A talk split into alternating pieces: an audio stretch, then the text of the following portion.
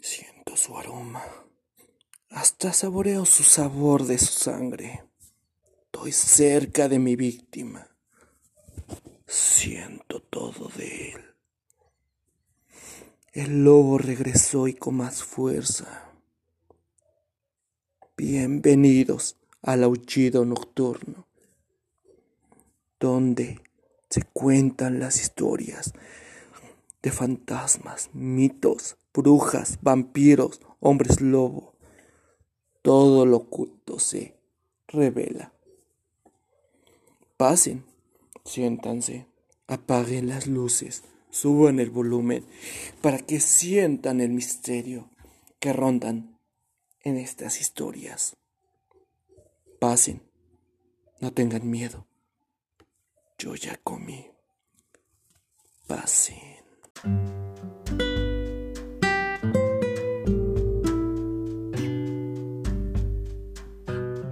¿Qué pasa muchachos? Bienvenidos al Aullido Nocturno.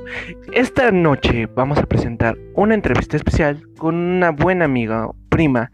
Hablaremos acerca del amor, pero de una manera más interesante, más curiosa. Hablaremos del amor basado en la danza y también una referencia, ya que entrevisté a Javnia Saray y a José Alpantoja, unos creadores de contenido en YouTube y también bailarines profesionales. Así que disfruten sientan y vean cómo en el arte y en diferentes tipos de representaciones se expresa el amor de diferente manera, contarán historias de diferente manera, darán consejos porque en estos tiempos de pandemia muchas veces el amor nos cuesta expresarlo, pero ¿saben qué?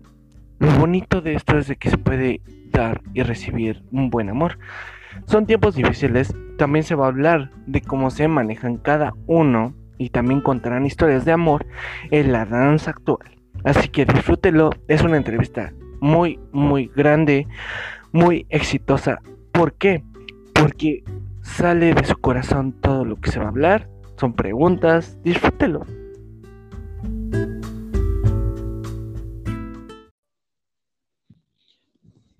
Bueno, ¿Cómo están, pequeños y pequeñas? Bienvenidos a la nueva sección de entrevista a las nuevas personas, a nuevas culturas y a nuevas personas.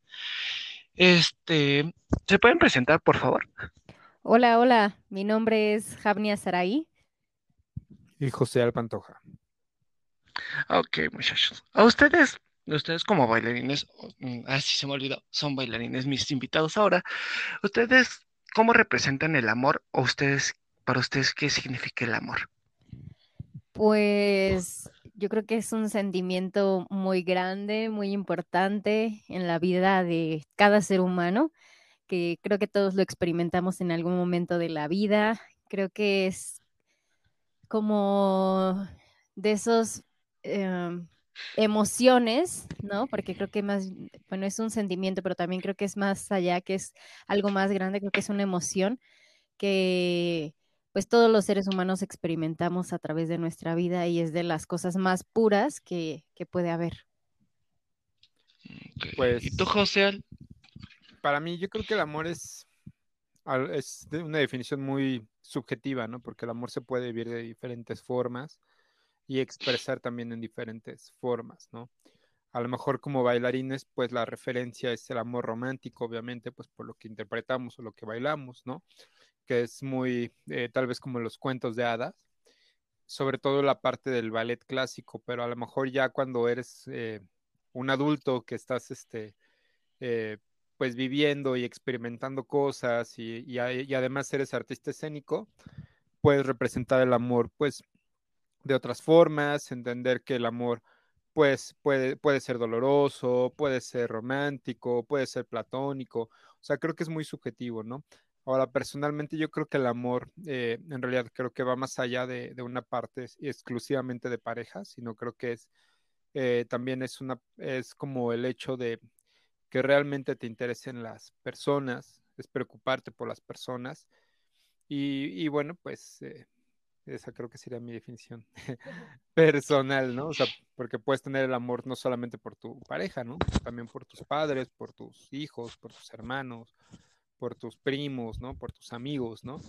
Y, sigue siendo amor, ¿no? O sea, no, no deja de ser amor, ¿no? O sea, a lo mejor no tiene esta parte romántica o, o, es la parte que confundimos con la pasión, ¿no? O la sexualidad, ¿no? Creo que son cosas que a veces confundimos y, tal vez hacemos un estereotipo de lo que es el amor, ¿no? Y, bueno, pues sí, en la danza se, se, representa mucho ese estereotipo, ¿no? Del amor de hombre-mujer, este, pareja heterosexual, este, joven, bella.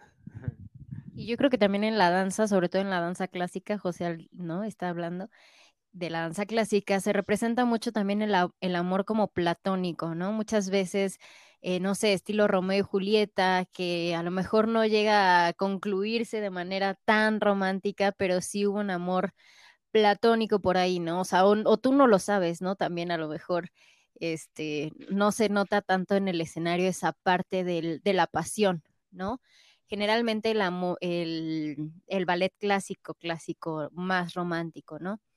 Este, y creo que también, bueno, también creo que se representa el amor en, la parte del, ballet clásico a través de diferentes, pues, estímulos, ¿no? Por ejemplo, tenemos a Giselle, el ballet Giselle, que es una chica que se enamora, ¿no? Este, perdidamente de, de otro chico, ¿no? Que se vuelve loca porque, este, e, por, ese amor, ¿no? Se vuelve loca por ese amor y de repente, pues, hasta, hasta que muere, ¿no? Ella, por esa representación del amor, de, de, la, llega a un momento de locura, ¿no? Y inclusive muere, porque también creo que después eh, en, ese mismo, en ese mismo ballet, pues también se representa el amor, eh, esta parte del amor donde ya no está, por ejemplo, este ser Giselle, deja de ser un ser físico para transformarse en un ser más, más bien un poco más espiritual, ¿no? Por decirlo de alguna manera.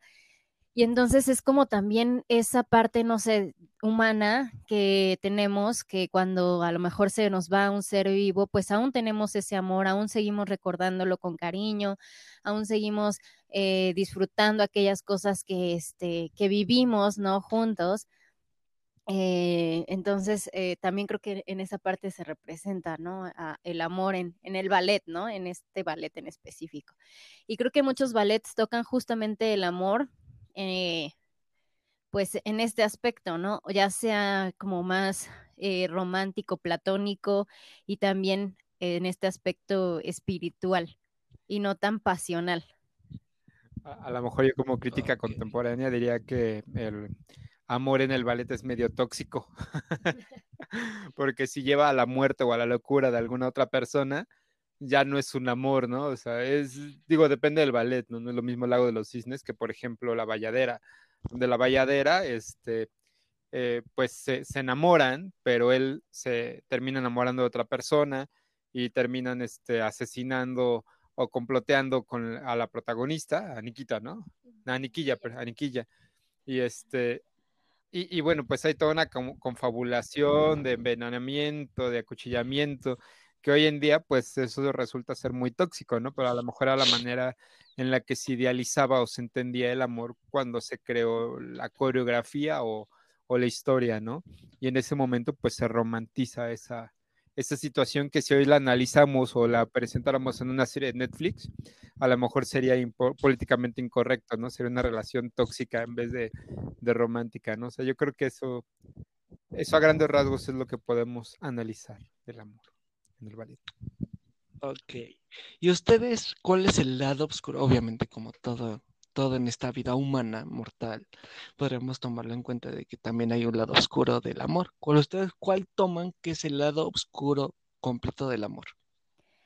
Pues yo creo que José Al hablaba, ¿no? Ahorita de que, bueno, en la parte del ballet clásico, este, pues vemos que eh, llegan, puedes llegar a la locura, ¿no? Por ejemplo, los celos, lo que hablaba José Al ahorita, ¿no? Los celos, de tanto tener celos, puede ser que, eh, por ejemplo, en este ballet que estaba comentando José Al, es el ballet de, este, La Valladera, eh, con la que se va a casar, ¿no? Que eh, haz de cuenta que es, es un person, hay tres personajes, ¿no? Es un trío amoroso, ¿no?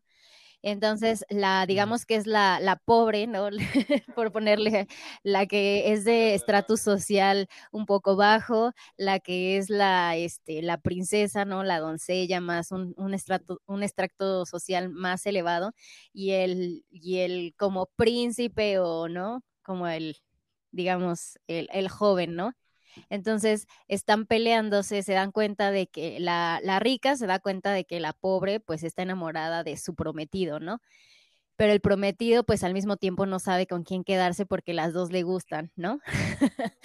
y este, pero evidentemente el, el chavo, el chico, pues dice, no, pues me conviene más estar con la chica rica porque pues voy a tener un estatus social más alto, ¿no?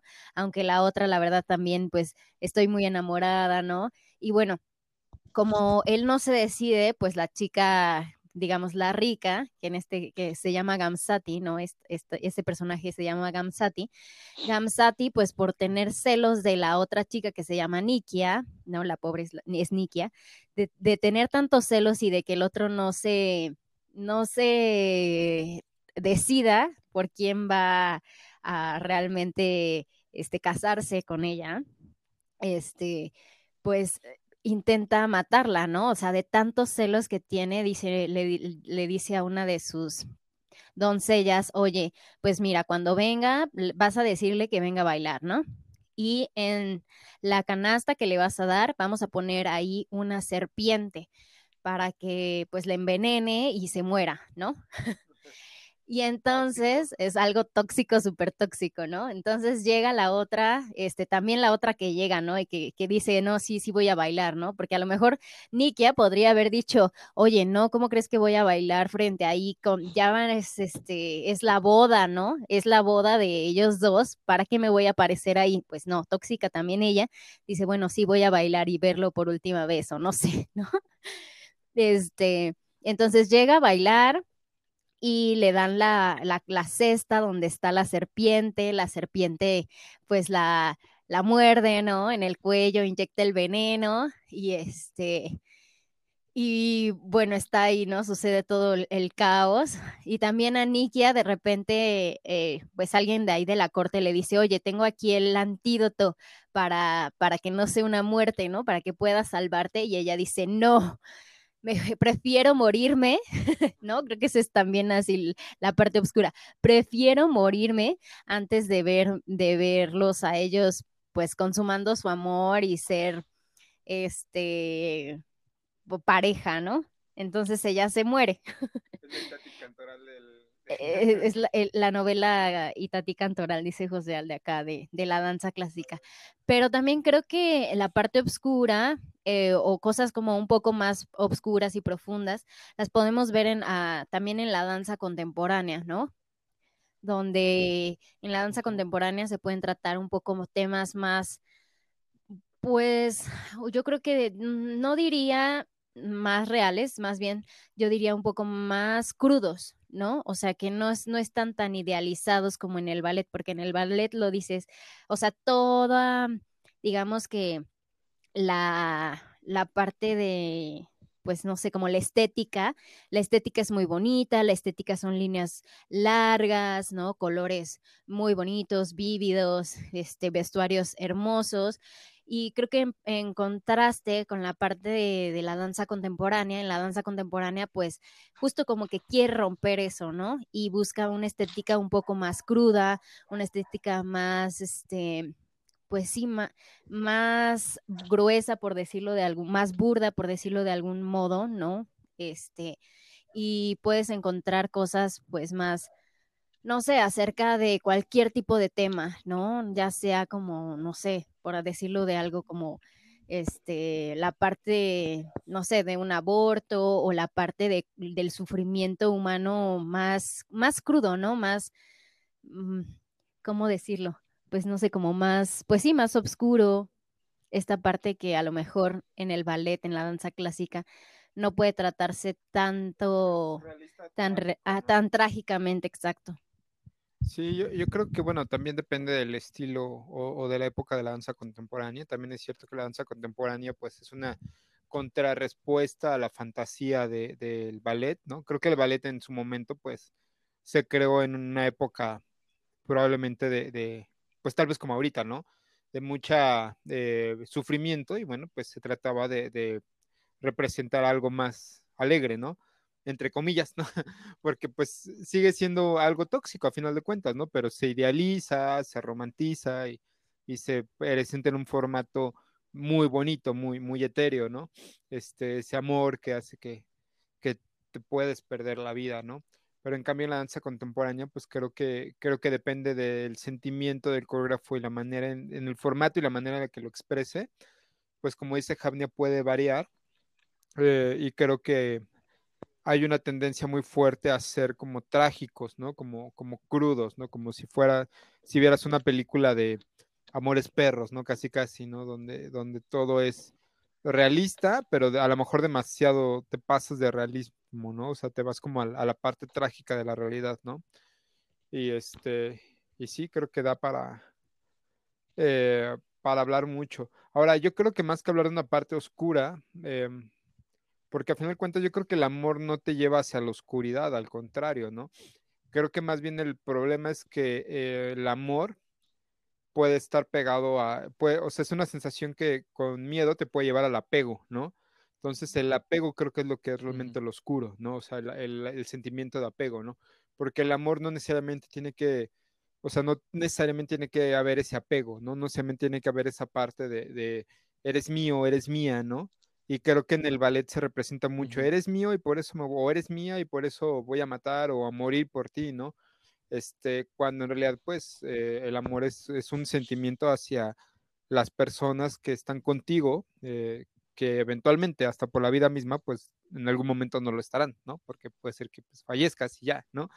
Y creo que a lo mejor esa parte es la que luego no se expresa en el amor, ¿no? Y se confunde la parte de, del apego, ¿no? Que es la parte pues interesante, porque si no, no habría películas, si no, no habría historias, ¿no? La parte donde un, alguien se engancha y es capaz de hacer todo un drama o toda una tragedia para expresar lo que desde mi punto de vista pues no es amor, ¿no? Sino más bien una pasión, ¿no? Una pasión carnal, una eh, pues una codependencia tal vez entre los protagonistas, ¿no? Eh, digo, y, no es como para romper el cuento fantástico o, la, la, magia, ¿no? Sino creo que, que, la danza contemporánea ahora puede o podría, ¿no? Abordar el amor desde el sentimiento real, ¿no? Que es el amor mismo el amor a mucho, el, el amor a ti mismo, ¿no? Pero, pues a lo mejor eso no es tan divertido como contar una historia de, un melodrama, ¿no? O una tragedia, ¿no? O sea, eso, eso siempre va a ser muy funcional y pues muy llamativo, ¿no? Bueno, de eso comemos los humanos del drama del chisme, ¿no? Pues más bien es que estamos diseñados para entender historias y contar historias, ¿no? Y dentro de una historia, pues tiene que haber un, conflicto, ¿no? bueno, sabemos, bueno, creo que todos sabemos que, que el amor es como una creación primigenia, ¿no? La primera energía amorosa ya un poquito espiritual que el amor es lo primero que se creó, ¿no? Según los mitos, muchas leyendas hablan de que el amor se creó primero, ¿no? Que fue lo que estalló entre la creación de la tierra y el cielo, ¿no? Pero ustedes que son artistas, sienten que el amor puede llegar a ser la energía más poderosa para estas situaciones en las que se vive el mundo? O sea, ¿ustedes creen que como el mito sea tan real? Obviamente quitando que sea un niño. Pues yo creo que sí, o sea, yo creo que el amor puede pues yo creo que sí es la energía más poderosa que, existe, ¿no? Yo creo que es también como que lo que te hace, pues, seguir, seguir vivo, exacto, seguir adelante, ¿no? Seguir diciendo, pues, me levanto porque lo tengo que hacer, porque, pues, también si yo me respeto a mí mismo, si yo me amo, entonces, pues, voy a poder apoyar a los demás, ¿no? Voy a poder seguir haciendo lo que hago y disfrutándolo y compartiendo. Creo que también esta parte del amor es, es algo muy importante, ¿no? El amor que, o sea, si tú sientes amor por ti o si tú, e, eso, eso lo vas a tener a fuerzas que compartir, es, yo creo que es una energía, una fuerza, como tú dices, que no se puede contener, ¿no? Es algo que no se puede contener, es algo que sale por los poros, es algo que, y si todos pues logramos tener pues esta energía maravillosa, seguramente que va a poder cambiar el mundo, ¿no? El universo, eh, no sé, por lo menos tu comunidad, tu círculo cercano, ¿no? Y eso a la vez pues va a ser pues una explosión, ¿no? Si cada uno sentimos amor por nosotros mismos, cada uno comparte ese amor, pues eh, de una semillita, ¿no? Pueden haber muchas más y bueno, pues eso se va regando, ¿no? No sé, yo creo. Sí, yo también creo que el amor es... Ok, bueno, ya vamos con las Ah, eh, bueno, decía que, que, opino lo mismo, que creo que el amor es una energía, estoy con, concuerdo con lo del mito, porque realmente, eh, y repito, ¿no? O sea, el amor no es esa parte, exclusivamente esa parte pasional o esa parte eh, tal vez sexual nada más, de que, o pasional, ¿no? Sino el amor, por ejemplo, un maestro puede amar a sus alumnos y una manera de demostrar el amor es compartiendo su conocimiento con, con interés, ¿no? el amor creo que lleva esa parte de compromiso, ¿no? No solamente es la parte jugosa de, de, cuando todo, como, cuando comes algo rico, como cuando es una, como si fuera una droga, ¿no? Que nada más es el momento placentero y ya, ¿no? Creo que el amor es realmente un compromiso, ¿no? Un compromiso contigo de estar bien, un compromiso con tu pareja, un compromiso con tus padres, con tus hijos, con tus alumnos, con tu comunidad, ¿no? eso realmente creo que es amor. Y si es, y si ah, realmente hay amor, creo que sí se puede, eh, pues como dice el dicho, ¿no? Mover montañas, ¿no? O sea, hay una película que igual me gustaría eh, citar, que es la de Interestelar, que, que si la ves por fuera parece una ciencia ficción muy bien planteada de, de, de, este, de viajes a, a, las estrellas y de astrofísica, ¿no? de viajes en el tiempo, casi casi, ¿no? De, relatividad y todo eso, ¿no? Pero si la analizas más, es una historia de amor entre padre e hija, ¿no? Y una historia de amor muy poderosa, que realmente, pues, viaja a través del universo. Entonces, eh, eh, creo que esa película es hermosa, o sea, por, eso, ¿no? Y no es un amor romántico, no es una historia de princesas, de príncipes, de rescatar, o no es una historia trágica de desamor y, me tiro al drama porque alguien me dejó, ¿no? O sea, es algo más allá de, de, o sea, es amor de que trasciende el universo, ¿no? O sea, como tú dices, bien la energía, ¿no? Entonces, pues, súper recomendada. Ok, bueno. Así, de, ¿ustedes en qué momento sienten que una persona, o sea, obviamente ya se vuelve completamente tóxica y por qué se convierte en tóxico? Pues yo creo que hablaba mucho José Alas ahorita, ¿no? De que pues es el apego lo que lo que te vuelve un poco tóxico, ¿no? Creer que alguien o que algo es tuyo, que te pertenece, cuando en realidad no lo es, ¿no? O sea, si, si vinimos a esta tierra, este, pues solos, ¿no? Bueno, no solos, pero a través de tu madre, lo que sea, este, pero, o sea, no, o sea, tú a lo mejor te perteneces a ti y, ese cuerpo que estás o que estamos utilizando en realidad, pues es, eh, bueno, no sé, yo creo, tampoco te perteneces, prestado, ¿no? Exactamente. Entonces, creo que no es el apego por las cosas, porque quieres tener cosas o este, porque quieres poseer algo y así mismo quieres, como, como tienes un teléfono, así quieres tener a una persona, ¿no? Por decirlo de alguna, forma, de alguna manera. Creo que eso es lo que te vuelve de repente tóxico, ¿no? El entender que, que, no, que nadie te pertenece, ¿no? Ni tú le perteneces a nadie. Que al final todos somos seres individuales que a lo mejor nos complementamos en algún momento, ¿no? Que nos juntamos como parejas, que nos o como familias, ¿no? Que este, somos parte de un círculo social, eso es completamente entendible, pero no somos dueños de nadie ni, ni nadie nos pertenece, ¿no? En realidad.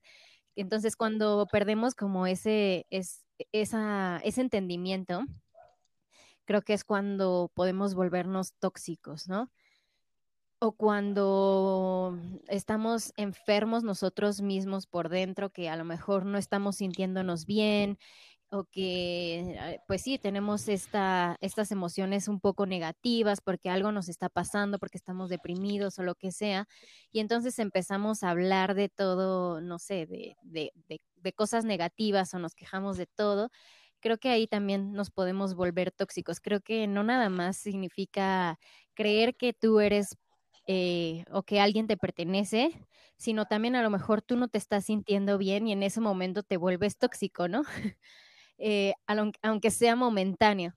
Entonces creo que, en ese sentido, bueno, creo que la palabra ser tóxico creo que abarca muchos ámbitos, no nada más el, en el ámbito, digamos, amoroso, ¿no? Sino también eh, con los amigos, ¿no? Con los jefes, ¿no? Si todo el tiempo te estás quejando y, y no estás buscando una solución, bueno, pues en ese momento tú eres una persona tóxica porque estás trayendo pues malas malas vibras, por decirlo de alguna manera, o malos comentarios, ¿no? No traes ninguna ninguna pila para trabajar, ¿no? Creo que en ese momento te estás volviendo tóxico.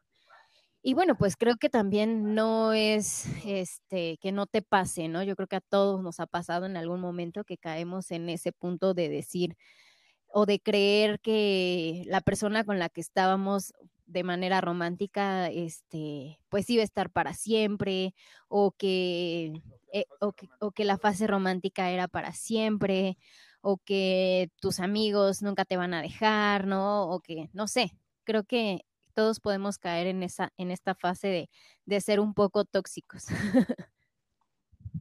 Y, y, pues también creo que tiene que ver con la madurez de nuestras emociones, ¿no? ¿Qué tanto eh, qué tan primitivas son nuestras emociones y qué tanto podemos controlarlas, ¿no? Y ahora es un eh, tema complicado porque por otra parte, pues también eso es lo que hace, lo que le pone un poco de, de sabor al asunto, sin embargo, creo que la toxicidad como tal no le pone sabor, ¿no? O sea, si bien buscar el recrear la parte romántica es importante en cualquier relación, ¿no? O sea, con tus amigos, con tu pareja, con tu trabajo, ¿no? O sea, no puedes estar en un trabajo del cual no estés enamorado, ¿no? Porque si no, pues, este, no, no, o sea, va a ser un martirio ir a trabajar, ¿no? Entonces tiene que ser algo que ames, ¿no? No, no, no que te apasione, o sea, sí que te apasione, entre comillas, pero sobre todo que ames, algo que digas, estoy dispuesto a hacerlo porque lo amo, porque me gusta levantarme para ir a trabajar y, aunque haya problemas, eh, se puedan resolver, ¿no? Entonces creo que lo mismo aplica para la pareja y para todo. Y cuando ya eres disfuncional, tú como persona o, estás en un círculo disfuncional en el aspecto de que te esté haciendo sentir mal o tú estés haciendo sentir mal a alguien más, creo que ese es el punto donde te quiebras o se quiebra la persona o quiebras la relación y se vuelve tóxico, ¿no? Y desafortunadamente, pues eh, la mayor, el 90% de las personas creo que vimos un, un tema tóxico. Y también pienso que eh, generalmente como eh, bueno, no sé, a mí me tocó vivir, ¿no? Por ejemplo, que no, no hay una guía como específica de, o sea, nadie te enseña a gestionar tus emociones, ¿no? Últimamente he estado haciendo un curso de inteligencia emocional y nos, y dicen, ¿no? Es que, pues así como te enseñaron a que tienes que retener tus heces, ¿no? Mantener este, tu orina dentro para que llegues al baño y entonces orines, ¿no? así nuestras emociones también tienen que ser gestionadas. Tú puedes ser capaz de decidir cómo utilizas tus emociones, ¿no? Este, y creo que esto tiene mucho que ver con la toxicidad, porque si nosotros no entendemos cómo son nuestras emociones, cómo se manifiestan en nosotros mismos, entonces pues no vamos a poder entender tampoco al otro, ¿no? No vamos a poder comunicarnos con el mundo. Y si no podemos comunicarnos con el mundo, pues entonces vamos a estar todo el tiempo en un conflicto interno y en un conflicto con los demás, ¿no? Y entonces ese conflicto se puede volver esta toxicidad, ¿no? Entonces creo que es súper importante que todos podamos entender nuestras emociones y poder gestionarlas y decidir qué hacer con nuestras emociones, ¿no? A lo mejor yo estoy ahorita feliz, contenta, pero decido que a lo mejor en este momento pues no puedo estar feliz porque mi jefe me está regañando, ¿no? Porque pues hice algo mal y no puedo estar sonriéndole, ¿verdad? Porque no puedo estar eufórica porque a lo mejor me va a decir, oye, ¿qué te pasa, no? pues, eufórico, ¿no? O estoy en un funeral y me pongo eufórico, ¿no? No, no, es el contexto para hacerlo, ¿no? Exacto, entonces, pues creo que es muy importante, digamos, pongamos este ejemplo súper random, ¿no? Pero creo que sí es muy importante que como seres humanos aprendamos a entender nuestras emociones y poder gestionarlas, porque así también podemos estar pues más tranquilos, más felices, más en paz, más en armonía y también podemos entender a las demás personas que a lo mejor dices, ay, bueno, sé que este, este sentimiento que me está diciendo o esto que me está diciendo la otra persona probablemente no me lo está diciendo porque quiere herirme, sino a lo mejor está pasando por un momento emocional complicado y bueno, pues lo entiendo, es suyo, ¿no? Esa emoción es suya y entiendo perfecto, pero pues no me va a afectar a mí, ¿no? Yo creo que eso es también importante entenderlo. Ok, muchachos. Otra cosa. Estamos viendo, bueno, creo que en todo el mundo estamos viviendo esto de que la pandemia y enciérrate y pues ya son a los chavos, a los que están en prepa, secundaria, universidad, maestría, pues quieras o no, no tienen la fortuna como algunas como ustedes que viven juntos como parejas pero quieran o no, esto de amor de lejos les cuesta mucho trabajo a la gente, ¿no? Seamos sinceros, no, como tú dices, nadie tiene como que esa inteligencia emocional o temple para estar ahí juntitos, ¿no? Como pareja. Por lo mismo, ¿no? Que ya se extrañan, yo lo vivo, ¿no? De que no puedo ver mucho a mi novia. Pero ustedes, ¿cómo ven, cómo sienten o cómo, qué han oído de las parejas que están viviendo esta situación amor de lejos obligatorio, no porque pues quiera obligatorio. Mira, yo creo que es un tema complicado de opinar, eh, porque definitivamente, pues, el nosotros estar juntos, pues no, no, nos, no, no conocemos esa realidad en este momento. Pero en algún momento, cuando fue la pandemia pasada, digo, y no, no se compara la cantidad de meses, o sea, fueron dos semanas, creo, este, pero que sí nos vimos por, por Messenger en ese tiempo, ¿no? Entonces era, era, sí, uh, ya llovió. Era por, por, estuvimos platicando todos los días por Messenger, mira, eh, pero también era una etapa muy temprana de nuestra relación, o sea, apenas llevamos meses, ¿no? O sea, que, que se puede comparar como tal vez con los chicos de prepa ahorita, ¿no? Yo creo que más bien, pues si, si son chavos de preparatoria, chavas, pues entender que tienen toda una vida por delante, o sea, si, si se... Mira, lo más importante en relaciones es que puedas ser amigo de tu pareja y, tu pareja sea tu amiga también o amigo de tu pareja, independientemente del género, ¿no? O sea, el chiste es que, que puedas realmente platicar y, estar a gusto. Y yo creo que hoy por hoy no es una, al contrario, creo que estamos bendecidos porque tenemos herramientas mucho más tecnológicas para fomentar esa relación si realmente hay un interés, ¿no? Por supuesto que la parte física, el tacto, los abrazos son importantes, los besos, este, y, la parte sexual, pero entonces ahí es donde preguntamos, ¿es amor o es la parte de enamoramiento, ¿no? O es la parte donde tú estás, pues, conociendo en todos los aspectos a la persona y, a lo mejor, pues, lo que extrañas es otra cosa, ¿no? Eh, pero si realmente, o sea, digo, ha habido muchas ocasiones en que, no sé, hay, el papá se tiene que ir a trabajar y tiene que estar tres meses fuera, o, sea, no sé, hay muchas circunstancias en las cuales puede o no puede funcionar una relación.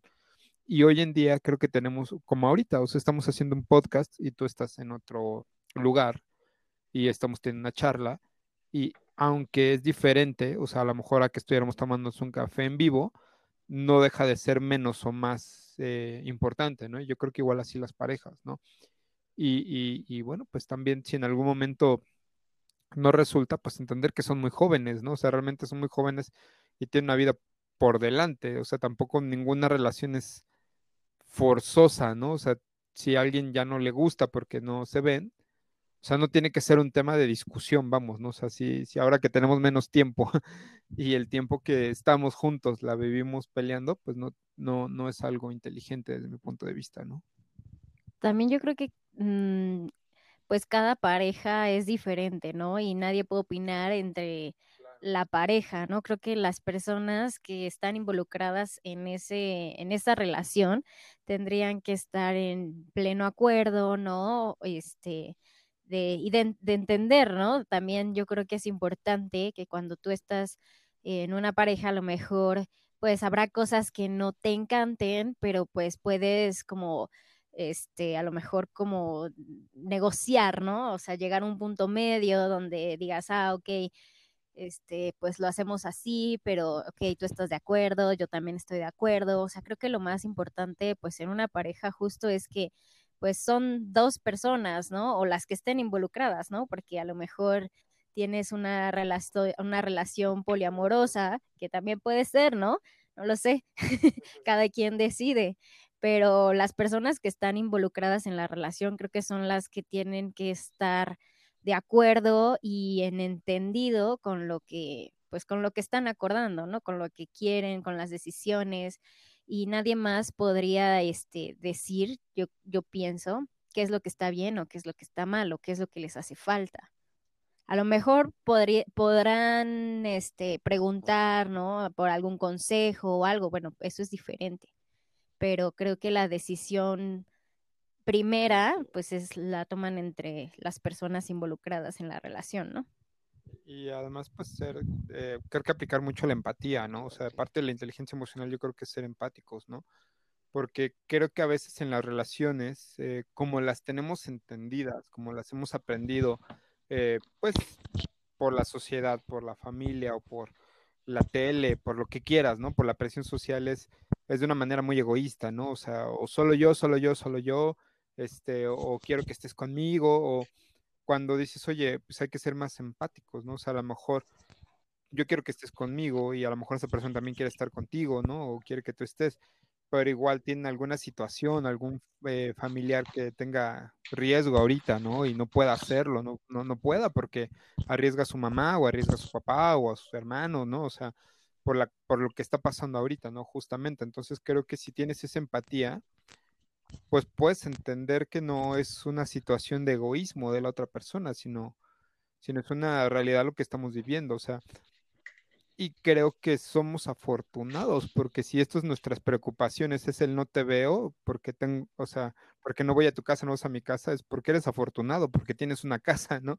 O sea, creo que hay personas que lamentablemente no tienen ni siquiera un techo y, pues es lo que menos les preocupa ahorita, ¿no? No, no les preocupa si, o sea, además, ¿cómo le vas a poner el cuerno a alguien ahorita si estás en la casa, ¿no? O sea, creo que sí se puede, vamos, pero es otro tema, ¿no? Pero entonces, ¿cuál es el punto del egoísmo, ¿no? De decir, oye, es que no estás conmigo y me enojo por eso, o sea, es muy complejo, ¿no? O sea, digo, sí, definitivamente, como dice Javier, creo que tiene que ver con mucha madurez e inteligencia emocional. Cuando estás en prepa, realmente eres adolescente y pues adoleces de tal vez, pues, de mucha madurez, porque es la etapa donde adoleces, ¿no? Este, pero lo que les invitaría, pues, a, no sé, a tu público, si tienes chavos de prepa y todo eso, que, pues que busquen estar bien, o sea, primero que busquen, antes de que busquen una pareja, que busquen estar bien, que disfruten también su etapa, ¿no? O sea, que disfruten el poder estar hablando de estupideces con sus amigos, de eructar y jugar videojuegos y estar, o sea, es otra etapa, ¿no? Y si aparte tienen una relación, qué bueno, pero, pero que no estén viviendo una relación tóxica nada más por tener una relación, o sea, si puede funcionar a pesar de lo que estamos viviendo, pues qué chido, ¿no? O sea, cool, ¿no? Ponte a jugar videojuegos con tu novia, con tu novio, punto, con tus novios poliamorosos, lo que sea, ¿no? Pero pues disfrútalo, ¿no? O sea, y más ahorita que estamos eh, en esta etapa donde, donde hay muchas tristezas, pues no te pongas una más, ¿no? Ok. Este, bueno, tocaron un tema que es muy interesante y ya, eh, con lo del cambio, ¿no? Han oído que pues muchas parejas tristemente han oído, no, es que no me gusta tal, por ahí cambios que no pueden hacer la otra persona, ¿no? Como de, oye, ¿sabes qué? Quiero que cambies esto. Pero ¿qué crees? Esta persona ya tiene ese problema, ¿no? Y como que hay parejas, y eso sí lo he tenido vivido, el tema de que hay cambios de que te lo forzan, ¿no? ¿Ustedes cómo ven el cambio forzoso con tu pareja? Pues yo creo que, pues creo que lo importante tener en cuenta en una pareja es que tu esencia, o sea, tú como persona no te, no te sientas mal, no te sientas ni denigrado, ni te sientas forzado a, nada, ¿no? Creo que eso es muy importante cuando estás en una pareja, eh, porque, pues, o sea, si estás pensando en largo plazo o lo que sea, pues creo que es muy importante que tú como individuo estés bien primero antes de, de que sea, o sea, de tener una pareja, ¿no? Antes de, como decía José, o sea, tú primero tienes que estar bien para entonces poder compartir el tiempo, el momento con otra persona. Pero creo que si alguien te está forzando a hacer algo, no creo que sea lo más saludable del mundo, porque de nuevo es como que pues tú estás fallándote un poco a ti, ¿no? Y creo que eso no tiene que, ser, ¿no? Creo que lo primero, lo, lo, primero siempre es que tú estés bien para poder entonces compartir esa, ese cariño, ese amor o lo que sea con la otra persona. Pero si tú no te sientes bien y estás pidiéndole a otra persona que cambies, a lo mejor, porque a lo mejor, no sé, tal vez eso no es eso está dentro de ti, ¿no? Creo que también muchas veces vemos esta parte de, los seres humanos que, que, somos como espejos, ¿no? Entonces, si algo no te gusta a lo mejor de otra persona es porque a lo mejor tú, eh, pues, no te gusta algo de ti, ¿no? Porque a lo mejor tendrías más bien tú que cambiar eso primero. Creo que esto también es importante, que las personas siempre están ahí para, bueno, no sé, yo creo que las personas siempre están ahí para enseñarnos algo. ¿no? Y a lo mejor eso algo que te está viniendo a enseñar esa persona probablemente es que pues tú no estás haciendo algo bien, ¿no? Entonces creo que también es muy importante tener esto en cuenta, que siempre en las otras personas podemos vernos reflejados, ¿no? Entonces si algo te molesta de alguien es porque a lo mejor tú no te gusta tenerlo en ti mismo, ¿no? Entonces creo que también esta, esta parte es esencial entender que, las personas pues son, como decía hace rato, ¿no? Son como son, son individuos, todos venimos aquí de manera personal, ¿no? Y este, y cada uno pues tiene esencia diferente y creo que es muy importante cuando estamos en una pareja o cuando somos amigos, entender y respetarlo, ¿no? También creo que, eh, bueno, opino igual que Javi, creo que el, el cambio no, o sea, repruebo que sea algo obligado, ¿no? O sea, totalmente. O sea, creo que es lo único que puedes exigir a tu pareja o a cualquier relación es respeto y lo mismo tú debes de dar, ¿no? O sea, lo mismo que exiges, pues das, ¿no? O sea, el respeto es lo único que no puede faltar en una relación. Cuando se pierde el respeto, pues, pues lastimas a la gente, dañas y muchas veces ya no es igual, ¿no? Pero fuera de eso, este, lo único que puedes hacer es negociar, ¿no? O sea, a ti no te, agrada tal vez algo, pero tú ya conoces a la persona, dices, es que yo, desde que tuviste ahí el interés, sabías que la persona es de tal forma y a lo mejor pues ya estando juntos ya no funciona esa forma, pues pueden negociar, ¿no? O sea, oye, este, quiero que lave los trastes, ¿no? Oye, quiero que, no sé, que, que pues cuando salgas con tus eh, amigos o cuando salga yo contigo, no siempre sea con tus amigos, ¿no? Por poner de los ejemplos más comunes, ¿no? Pero eso, eso puede ser negociado, más no obligado, ¿no? O sea, porque no, no, pues está horrible, ¿no? Que una persona se quede con la sensación de que está teniendo que ceder, ¿no? O, que una persona esté obligando o esté, pues, esté quitándole la, la libertad a la otra persona, es lo que no debe de ser, ¿no? O sea, yo creo que como dice Javne, cada pareja es diferente, cada, pareja, cada pareja pone sus reglas, ¿no? Sus comunes de acuerdo, y si se respetan y funcionan, pues está bien, pero tiene que ser un común de acuerdo, ¿no? Si tú dices, oye, tú puedes salir con tus amigas y amigos y no hay problema, y yo también, y los dos también con eso, pues qué chido, ¿no? Pero si también deciden que no, este, pero no sé, tiene que ser como, como consensado, o sea, yo creo que no debe de haber nada, o sea, nada en, el ser humano debe ser obligado, ¿no? Ninguna creencia, ninguna conducta, o sea, todo, tiene que ser por conciencia personal, por convicción. Y ya para acabar, ya para acabar, señores, les, ahora sí es como una pregunta que pues, por lo mismo que está viviendo, ¿ustedes creen en el amor de lejos o amor a distancia? Pues yo creo que sí puede ser, o sea, en realidad yo no, pues sí, creo que sí, sí puede ser, ¿no? Ahora pues tantas aplicaciones que existen, ¿no? De hecho hay una estadística súper grande de que muchas personas terminan hasta casados con hijos y se conocieron por Facebook o se conocieron por Instagram, ¿no? O sea, en realidad nunca se vieron de manera personal, pero hasta pues terminan casándose, teniendo hijos y viviendo una vida en pareja, ¿no? Entonces yo creo que, que sí puede existir, pero de nuevo, cada cada pareja creo que tiene que tener pues este acuerdo mutuo, ¿no? Y entender que, bueno, pues es una relación a distancia o que nos vamos a ver tales y cuales, si tú vienes y yo voy o no sé, ¿no? No sé, creo que cada, cada pareja tiene que tener sus acuerdos, pero creo que pues, pues sí podría ser. Yo no lo he experimentado de manera tan larga, ¿no? Como José comentó, tuvimos un, dos semanas de no vernos, ¿no? pero fue, digamos que lo máximo o cuando me voy de gira o así, pero como un mes, ¿no? Pero, pero también, estábamos en otra etapa, ¿no? Creo que cada, cada, cada pareja debería de, de decidirlo y no creo que sea algo, o sea, que no es inviable, creo que, creo que puede ser. Yo creo que la cercanía o la lejanía que tengas con la pareja va independientemente de, la parte física, ¿no? Tú puedes estar 30 años con alguien y estar más lejos de esa persona si no hay comunicación. Y creo que más bien ese es el punto, ¿no? O sea, si tú te comunicas con tu pareja porque la tienes al lado o porque la tienes a través de un WhatsApp, siempre y cuando te estés comunicando, pues creo que se puede fomentar. O sea, las relaciones se, se riegan, ¿no? Se siembran, se riegan, se abonan, se podan igual que una planta, ¿no? O sea, e-, ese es el punto, ¿no? O sea, no. Si tú dices, oye, este, tengo una relación de lejos, pero me hablo cada mes, ¿no? O, estoy cerca, ¿no? Estamos, vivimos en el mismo cuarto, pero cada quien, este, pues apenas si nos saludamos y, y después de ahí cada quien, pues bueno, pues eso, o sea, cambia las cosas, ¿no? Por supuesto, creo que estamos diseñados ahorita para tener una relación física, porque eso es lo que no, lo que hemos aprendido a través de milenios, ¿no? Este, pero también ahorita las cosas están cambiando, o sea, yo no juzgaría, ¿no? O sea, se puede, no se puede, pues depende de la pareja, ¿no?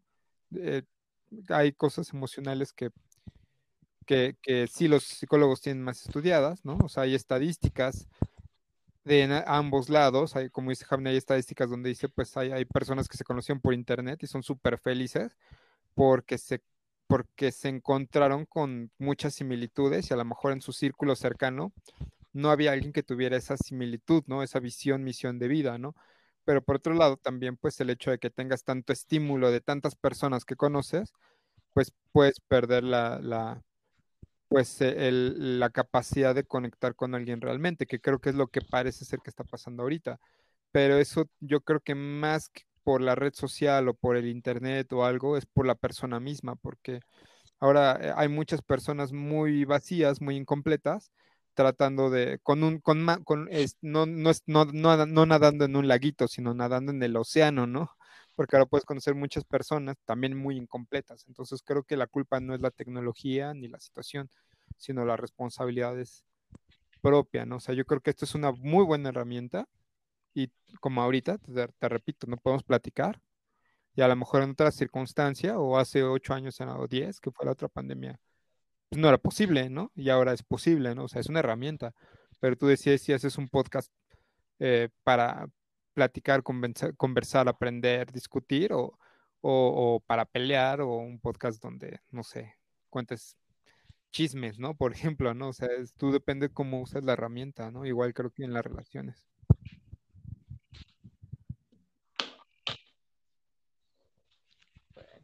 Ahora sí, muchas gracias, en serio, muchas gracias por prestarme ese tiempecito que tienen.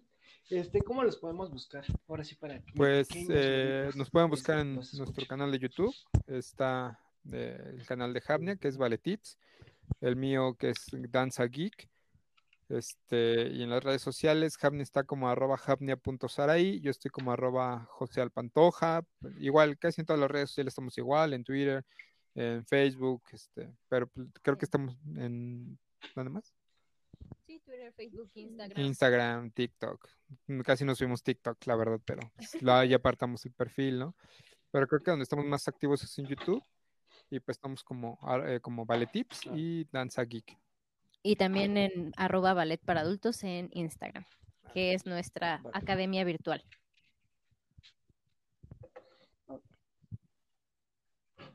Ok. Ya para acabar, échense un aullido. Todos mis invitados están pasando por el aullido. perro. Wow, wow. Ahí ya te, ya, ya te aullaron por allá. De lobo.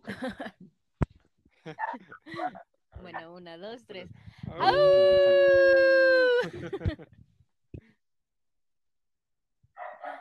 Gracias a ti. Muchas gracias, caballeros. Esperamos.